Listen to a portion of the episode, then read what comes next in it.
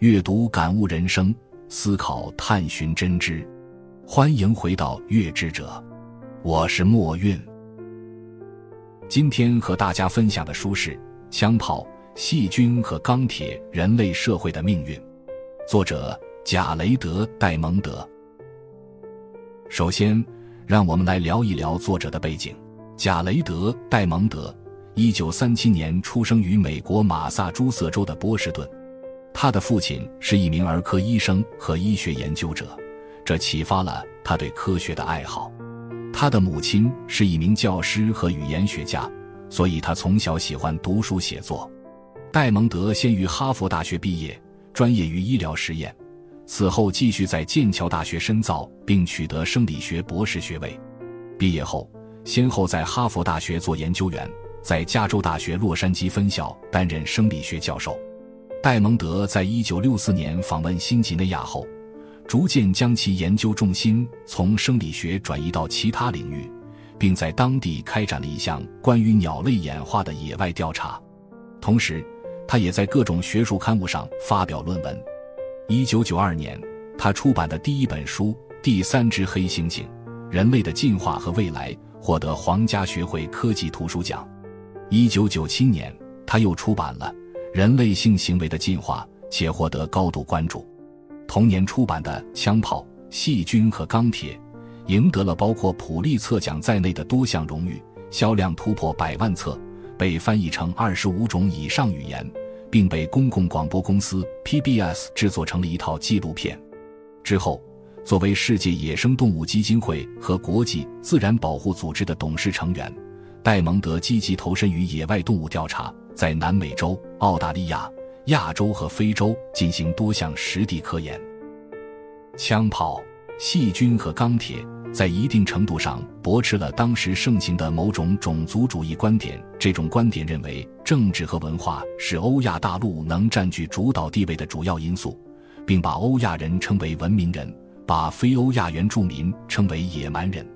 戴蒙德认为，这种观点是错误的。他通过这本书讨论了一个根本问题：为什么过去一千三百万年来，不同大洲的历史呈现出不同的面貌？为了探究欧亚占主导地位的根本原因，戴蒙德选取了两个常被忽略的历史因素：一是非欧亚大陆原住民社会史，二是公元前三千年前人类史。戴蒙德认为。原住民社会的史前历史可以帮助我们窥探到近代史进程中的深层动因。本书一共含有四部分，二十个章节。接下来我会分章节给大家介绍本书的重点，最后我也会分享我个人的阅读感受。考虑到篇幅较长，这本书的讲解我会分成上下两部分。序言：亚历的疑问。一九七二年，在研究新几内亚鸟类的演化过程中，作者遇到了当地的政治家亚历。亚历问了他一个问题：为何欧洲殖民者能在在新几内亚建立起复杂的科学技术和政治结构，而当地原住民却从来无法做到？作者觉得这是一个很有意思的问题。他把问题又扩充了一下。为何人类的发展进程在不同的大洲表现出如此不同的差异？经过严谨的调研和探究，作者得出了一个观点：不同大洲的人类发展速度之所以不同，是由于环境差异而非生物差异造成的。第一部分，从伊甸园到卡哈马卡。第一章，回到起点。人类的历史可以追溯到七百多万年前，非洲类人猿被分成三个主要分支。其中一个分支进化成了智人。现代人类在五万年前开始从非洲向外扩张迁移，他们首先到达了欧亚大陆，接着来到了澳大利亚与新几内亚，并于公元前一万两千年到达了美洲。除了欧亚大陆以外，其他大洲的大型本土哺乳动物在人类的迁移的同一时间逐步绝迹。第二章。历史的自然实验。大约公元前一千两百年，毛利族与莫里奥里族起源于同一波利尼西亚人。但是，一八三五年，毛利人入侵了莫里奥里人，他们利用先进的武器、高效的军队，把对手屠杀殆尽。为什么同一群人中的两支支系会在如此短的时间里有这么大的差异呢？作者认为，毛利人以畜牧业为主，为了获得更多的土地，经常与新西兰北部其他部落展开激烈竞争；而莫里奥里人则以打猎为生，习惯了在查塔姆群岛上和睦相处。第三章，卡哈马卡之战。一五三二年十一月十六日。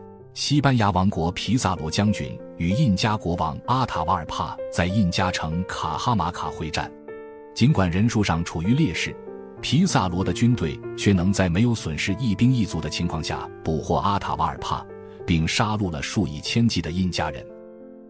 作者觉得这场看似不可能的胜利归功于皮萨罗的军队在以下几方面比印加人更占优势：钢制武器、运输马匹。和对某些动物性传播疾病的免疫力，再加上军队能读会写，使他得以借鉴历史经验，做出明智的军事决策。第二部分：农耕的兴起和扩散。第四章：农耕的优势。自人类可追溯的历史记录以来，欧亚大陆就比其他大洲拥有更多的植物和动物资源，因此。欧亚大陆最先开始了农业和畜牧业。作者认为，农耕的发展使社群得以扩张，社群的扩张又触发了政治结构复杂化和科技创新化的可能性。和家畜的共处，使得人们有机会接触到家畜身上携带的细菌。随着时间的积累，人自身也已形成了抵抗细菌的免疫力。第五章。历史的选择，不同的群体在不同的时间发展农耕，有些群体甚至从没有出现过农耕活动。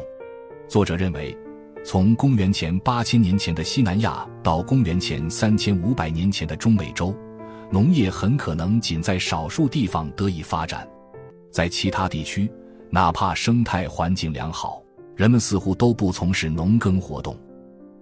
作者认为。大部分社群从邻近社区引进农作物、牲畜和农业技术，比方说，埃及的耕种方法可能是从西南亚洲的新月沃土引进的。第六章：狩猎或耕种。任何一个社群从狩猎到耕种的转变都是有原因的，这是一个渐进的过程，往往取决于地理条件和食物的可得性。作者提出，狩猎和耕种是两种维持人口数量的不同策略。纵观历史，大多数狩猎者变成耕种者，往往是因为迫不得已，他们为保住自己的土地，不得不接受耕种。那些直到近代仍以狩猎方式为生的社群，之所以这么做，很大情况下是因为他们生活的土地贫瘠，不合适耕种。第七章。杏仁挑选，农作物驯化是一个逐步使野生植物变得对人类更加有用的过程。比如，野生杏仁味苦，而且含有致命的氰化物。但有时，野生杏树的基因会发生变异，结出甜杏仁。我们的祖先挑选出那些甜杏仁的种子种植，在这个过程中，它们随意散落的种子又在无形中促进新的甜杏树的生长。作者觉得，农作物驯化是一种片段式的、偶发的、自我催化的过程。具有某些性状的农作物越受到偏爱，被种植的机会就越多。农作物的收成高了，社团的人数和密度就得以增长。第八章：苹果和印第安人的故事。一些农作物很容易被驯化，它们主要分布在亚洲和欧洲的西南部。许多被人驯化的动物，如猪、羊、牛，也是原生于欧亚大陆。作者提到，相比之下，原生于美国、新几内亚、澳大利亚的大部分农作物都不容易被驯化。比如，苹果树基因复杂、生长缓慢，这些都使得它较难被驯化。因此，这些地区的农耕活动出现的较晚或基本没有。我是月之者。墨韵。今天给大家讲解的是枪炮、细菌和钢铁的上半部分，请稍作休息，我们会继续讲解本书。更多优质获奖书籍，请关注同名公主号“月之者”。阅读感悟人生，思考探寻真知。欢迎回到《月之者》，我是墨韵。今天我会继续为大家解读枪炮、细菌和钢铁的下半部分。第九章：安娜·卡列尼娜原则。可驯养的动物有其共性，而不可驯养的动物有各自不能被驯养的理由。作者在本章开头写道：“根据他提出的安娜·卡列尼娜原则，可驯养的动物共同的特征包括不挑食、繁殖快、可被圈养。”并且对人类顺从。如果某类动物缺乏其中任何一个特征，它被成功驯养的机会就会降低。许多已被人类驯养的动物原产于欧洲和亚洲的西南部，在澳洲和美洲很少有本土物种适合被驯养，因为就如我们之前提到的，这些大陆上大多数潜在的可驯化的本土动物已被早期的狩猎者们猎杀至灭绝。第十章，长空斜轴。作者在这章提到，欧亚大陆以东西向为主轴，说明欧亚大陆上有很多社群，其所处的纬度相同，因此农作物的生长季节和气候类别也相近。在欧亚大陆上，农作物、牲畜和农耕技术可以很容易地向东西边扩展。与之不同，非洲与美洲之间的轴线呈南北向。在这些大洲上，日照和气候因经度不同而呈现多样性。南北轴的布局导致农耕的观念和技术在非洲和美洲扩展缓慢。第三部分，从食物到枪炮、细菌与钢铁。第十一章，牲畜的馈赠。在人类历史上，许多毁灭性的病毒首先感染动物。然后再传播到人，在此过程中，那些和动物生活在一起的人会逐渐获得免疫力。作者觉得，在美洲或澳洲，因为没有畜牧业的发展，当地原住民对动物传播的病毒没有很强的免疫力。第十二章文字，作者在这章讨论了一个问题：为何有的社群能发展出文字，而另一些却没有呢？历史学家认为，文字在苏美尔、墨西哥、中国、埃及等少数地区形成独立发展。在这些地区，文字最初似乎是为了记录食物、商品和交易。由此看来，文字的产生也得益于农耕。当社群之间的联系越紧密，文字的交流和发展越迅速。第十三章：创造力。作者认为。像车轮和铁器这样的跨时代发明，只会出现在发展农耕的社群中，因为那里有足够的食物资源，也有足够的人口密度来支持创造力。大而繁荣的社群激发创新，而不是反过来。在欧亚大陆上，由于社群间存在着高度竞争，各种观念在不同的社群间自由传播，人们之间相互借鉴，不断改进。从而形成了一种自我催化式的发展动力。第十四章资源分配。作者提出，人类社群可按其复杂度可划分为部落、部族、酋邦和国家。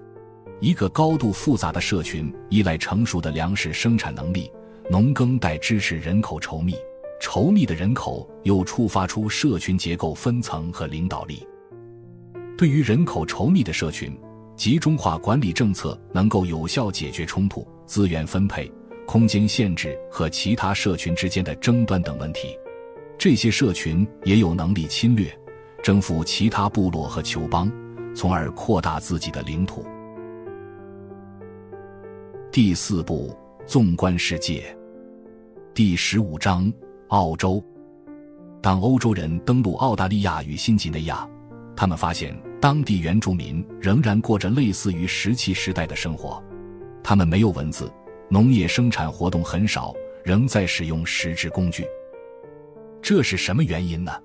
作者认为，由于环境的恶劣，澳大利亚与新几内亚很难开展农业生产活动，而地理上的隔阂也阻碍了观念和技术的传播。除了新几内亚高原以外，大部分地区缺少可以被驯养的动物和农作物，这使得当地原住民保持以狩猎方式为生。第十六章：中国。公元前二百二十一年，中国就实现了统一。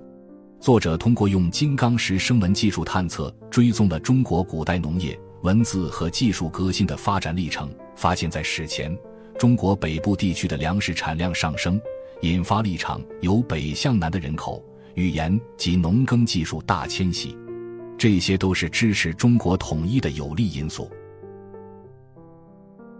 第十七章，波利尼西亚。作者认为，千余年前，中国南部的语系和文化逐步延伸到东南亚、菲律宾、印度尼西亚和波利尼西亚群岛，受阻于澳洲。第十八章：半球碰撞。作者提到，回过头来看皮萨罗在卡哈马卡与印加皇帝阿塔瓦尔帕的交战，皮萨罗的胜利代表了欧洲对美洲的征服。这是两个在不同自然环境中独立发展的社群之间较量的高光时刻。第十九章：非洲。尽管欧洲人对非洲就像对美洲一样开展殖民，但非洲的历史与美洲的历史形成了鲜明的对比。非洲气候多样，有大量不同的语言和民族。除了南非。欧洲在撒哈拉沙漠以南的非洲地区的殖民并不广泛或持久。作者在这里概述了非洲人类历史的发展，尤其是班图人在整个非洲大陆的史前扩张。班图人是一个有农耕技术的社群，相对于其他以狩猎为生的非洲社群，他们显得更有优势。尽管非洲有悠久的史前历史，但其可驯化农作物和动物稀缺。其南北轴向阻止了大部分社群发展出类似于欧洲的技术，包括枪炮、细菌和钢铁。第二十章，人类发展是一门科学。在书的最后章节，作者总结了他的论点：各大洲不同的地理环境与生态环境是造成当地人类历史发展进程差异的主要原因。机缘巧合，欧亚大陆资源充沛。有着一个可持续发展畜牧业的自然环境，其地理位置位于东西向的中轴线上，这方便了当地社群的沟通交流，人们可以分享最新的农耕技术。作者提出，虽然很多史前历史还不为人所知，人类历史发展应被当成一门科学来做研究，通过各种自然实验的方法探究人类历史发展，区分出受制于环境等因素的不同模式。这能让我们更多的了解人类自身，包括过去、现在以及未来。书的讲解到此就结束了。以下是我个人对这本书的阅读思考。戴蒙德在《枪炮、细菌和钢铁》这本书中，对人类历史事件提出了一连串的疑问：为什么英国人能统治美洲原住民？为什么西班牙人能战胜印加人？为什么欧洲与亚洲能出现复杂技术和社会结构？为什么欧洲成功殖民了美洲和澳洲，却在非洲屡屡碰壁？作者不认为欧亚人的民族优越性这一被广泛流传的解释是正确的。作者尝试通过追寻因果链，探寻人类在不同条件下发展的优势和局限，得出他的结论：这一差异是因地理环境条件不同引起的。而不是种族的生物性所决定的。作者的论点可以概括为：土地富饶度、食物可获得性和对细菌的免疫力推动了人口数量的增加。人口数量的增加触发人口密度提升和社会结构分层。部分人无需亲自生产食物，而可投身于艺术创作和科技发展。人口密度提升又引起领土扩张的需要，因此产生了钢铁和枪炮。